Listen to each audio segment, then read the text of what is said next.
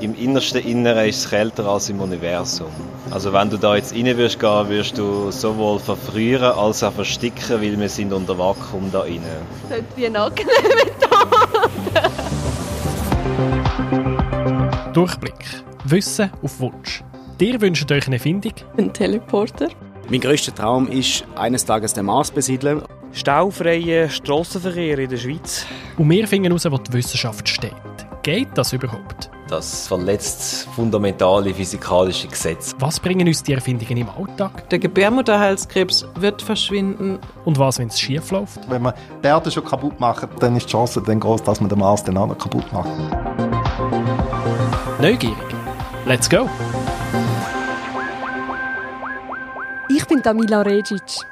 Ich bin der Nico Leuenberger und Amila, du bist ja Wunsch sammeln. Was steht denn so zuoberst auf dem Wunschzettel? Dort oben steht der Wunsch von der Dana. Sie wünscht sich nämlich einen Teleporter. Es ist einfach mega praktisch, als wenn du jetzt zum Beispiel in den USA Familie hast, dann könntest du einfach rasch in den Teleporter, wärst gerade dort, könntest sie besuchen. Es wäre mega ja, zeitsparend halt auch und viel stressloser als das Reisen die ganze Zeit. Dana ist nämlich ein rechtes Reisefüdli.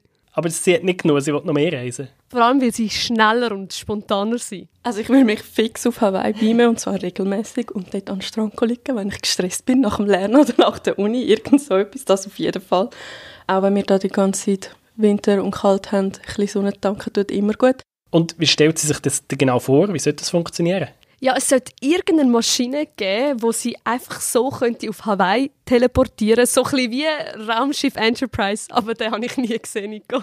Star Trek, da kenne ich mich aus. Die fliegen in ihrem Raumschiff um und kommen immer wieder mal zu einem neuen Planet. Und dann wollen sie runter auf die Oberfläche und dann tun sie sich eben runter teleportieren mit ihrem Beamer. Und dann stehen sie einfach auf einer Plattform drauf und dann gibt der Captain den Befehl.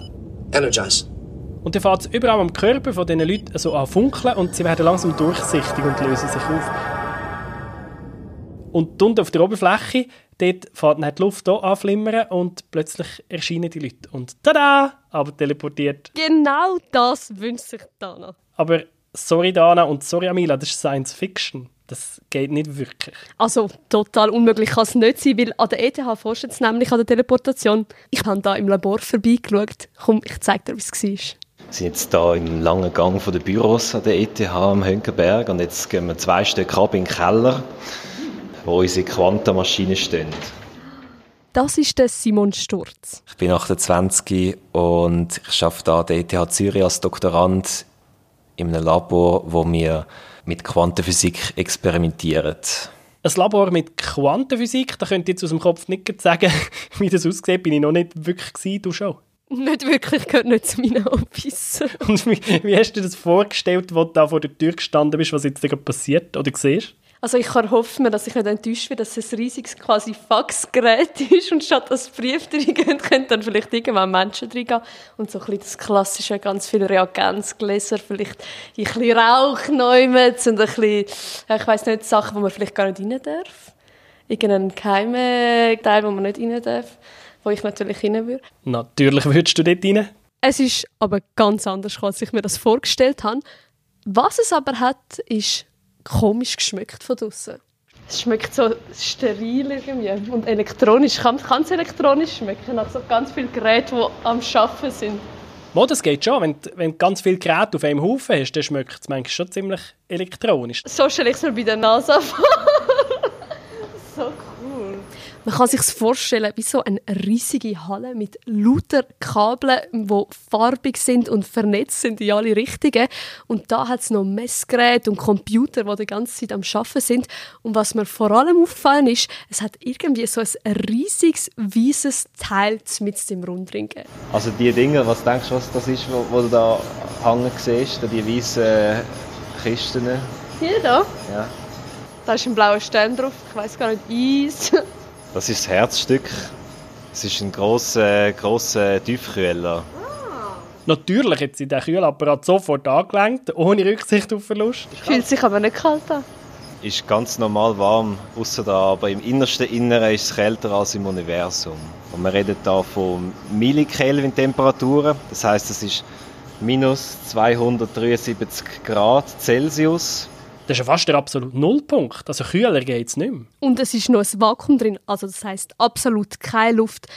Reinschauen geht natürlich darum nicht. Aber gerade nebendran hat es einen zweiten Apparat, gehabt, der offen war. Ja, und der hat dich, glaube ich, recht in die Staunen gebracht. Es sieht so ein bisschen aus wie so ein kompliziertes, goldiges, bronziges Uhrwerk, das alles so irgendwie ineinander greift mit verschiedenen Teilen und Spiralen und Stäben. Ich habe das Gefühl, wenn man da etwas wegrupft, dann kommt es nicht gut. Es klingt aber ein bisschen, als hättest du etwas weggerupft. Was ist das Quietschen, das man hört? ich habe tatsächlich nichts weggerupft, auch wenn man mir das gegeben hätte. Es ist irgendwie aus der Decke rausgekommen, sind wahrscheinlich irgendwelche Lüftungssysteme, die getönt haben. In der Quantenmaschine selber drin hat sich nämlich nichts bewegt. Da flitzen wahrscheinlich einfach irgendwelche elektronischen Teile um, die durch irgendwelche Kabel verbunden sind. Sehen kann man dort leider nichts. Also in diesem Teil drin tun sie jetzt Sachen teleportieren? Ja, genau. Also ganz besonders beim Apparat. Also das Herzstück von dem Ganzen ist eigentlich am untersten Punkt. Da in so einer Kanne rein. Da sehen wir neu mit so die Kanne weggenommen ist. Da wird ein Chip reingelegt. Ich hole mal ganz kurz ein. Also ich habe jetzt in so einem Plastiksack so einen Quantenchip. Oh, die sind ja riesig. Ich gedacht, das ist jetzt so ein kleiner viereckiger Computerchip. Das ist ein rundes Teil mit Löchern drin. Du siehst, jetzt, äh, jetzt nehme ich da den Deckel weg, den silbrigen. Und äh, jetzt sehen wir so eine Goldplatine und in der Mitte sitzt der Quantenchip, wo wir unter anderem Teleportation damit machen.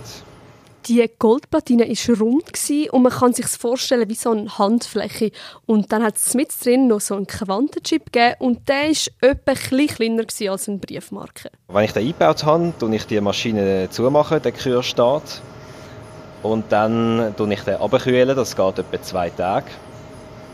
Und dann kann ich anfangen zu messen. Und dann kann ich schauen, ja, erstens mal funktioniert das so, wie ich mir das vorgestellt habe. Und wenn ja, dann freuen wir uns alle und machen ein schönes Experiment daraus, zum Beispiel eine kleine Teleportation.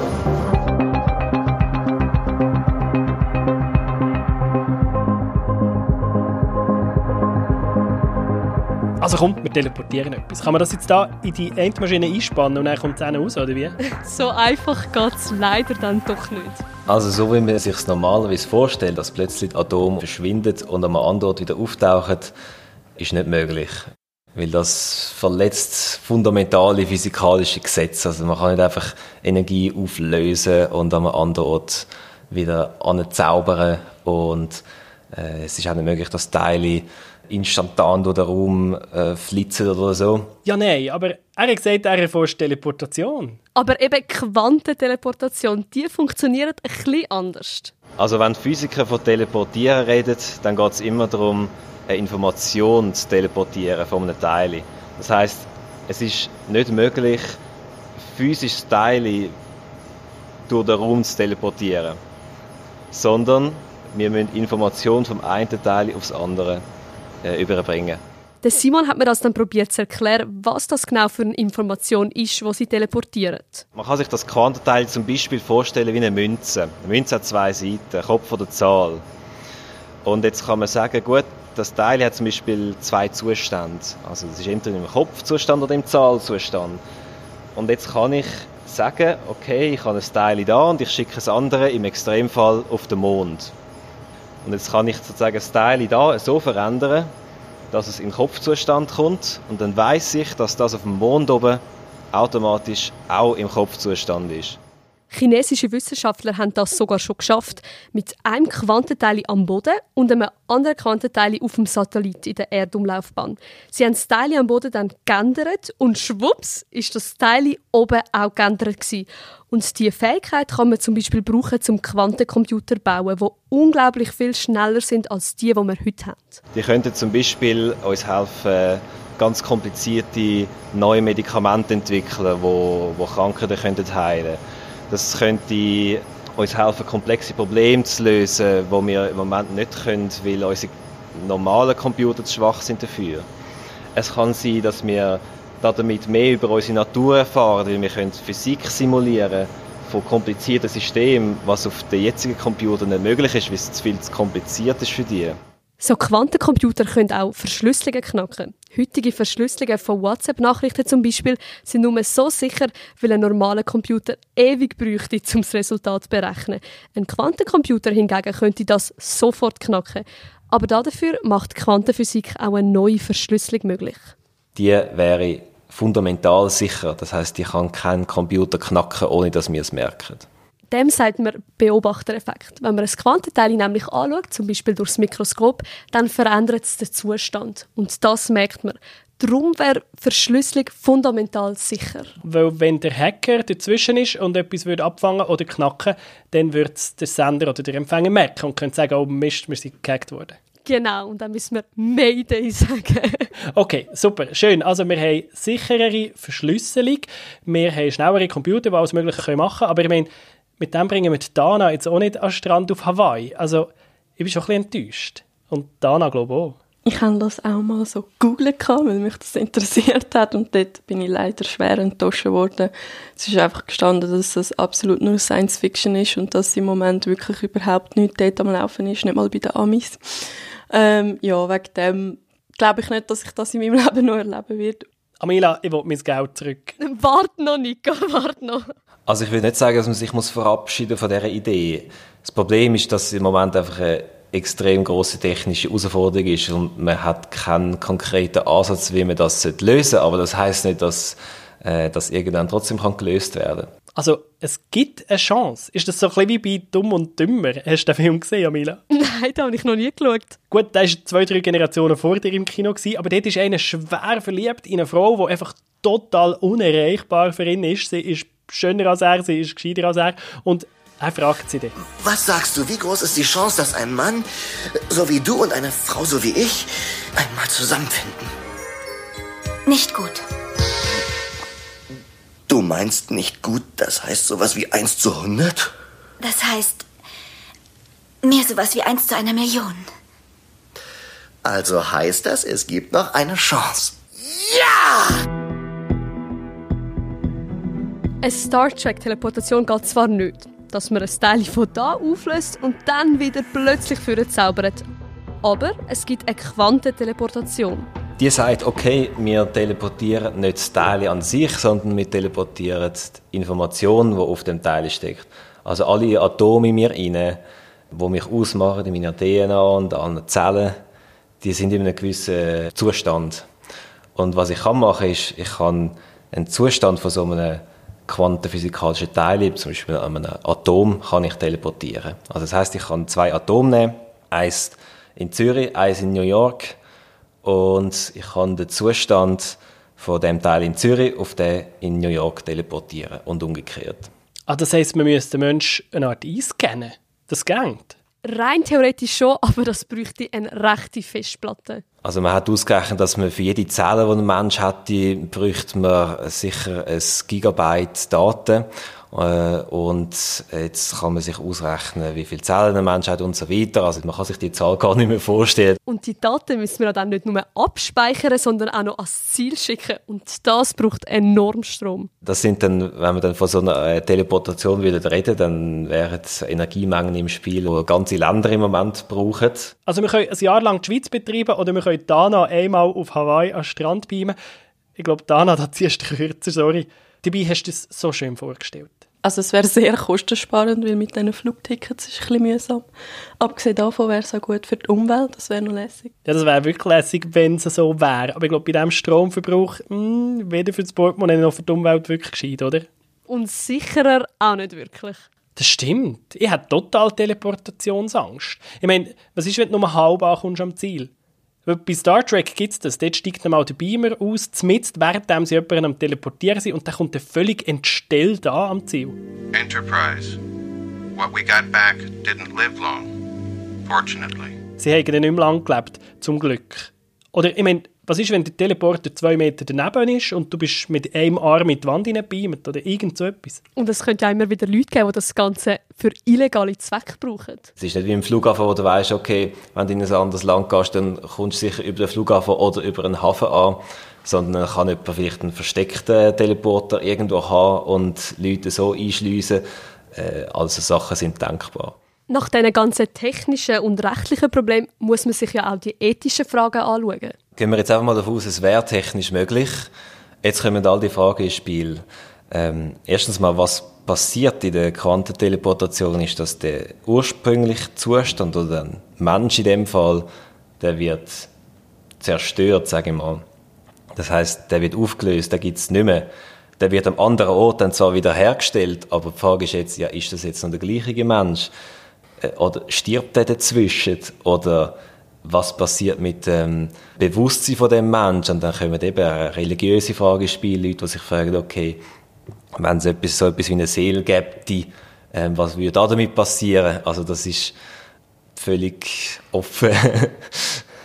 Wow, Mila, ich glaube, da haben wir ein Fass ohne Boden aufgemacht. Es gibt ja Fragen und Fragen und noch mehr Fragen. Gut, wir haben ja noch ein paar Jahre Zeit, um uns Antworten auf die Fragen zu überlegen, bevor der erste Mensch tatsächlich teleportiert wird. Es kann sein, dass es einen Durchbruch gibt, wo niemand damit rechnet.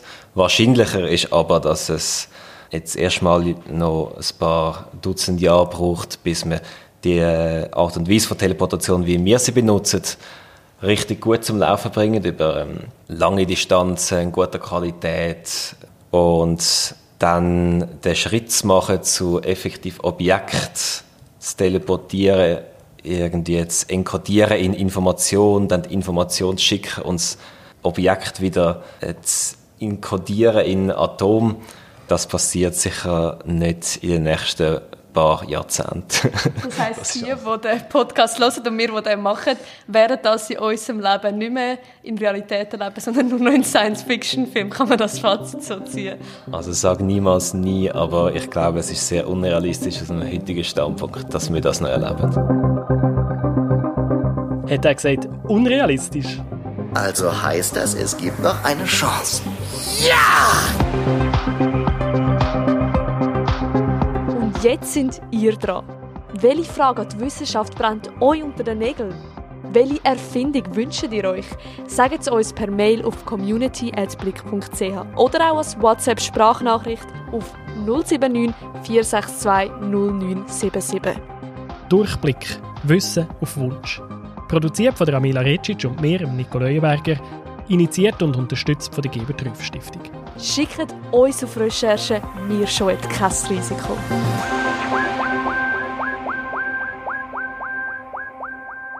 Elegant wäre natürlich, wenn man auch könnte sagen gut, kann noch ein bisschen weniger Fett mit teleportieren. oder ein paar Pickel weniger. Oder wenn man Krankheit hat, kann man die Bakterien bitte nicht. Das heisst, man kommt gerade mit einer Schönheits-OP auch noch an. genau, zwei in einem.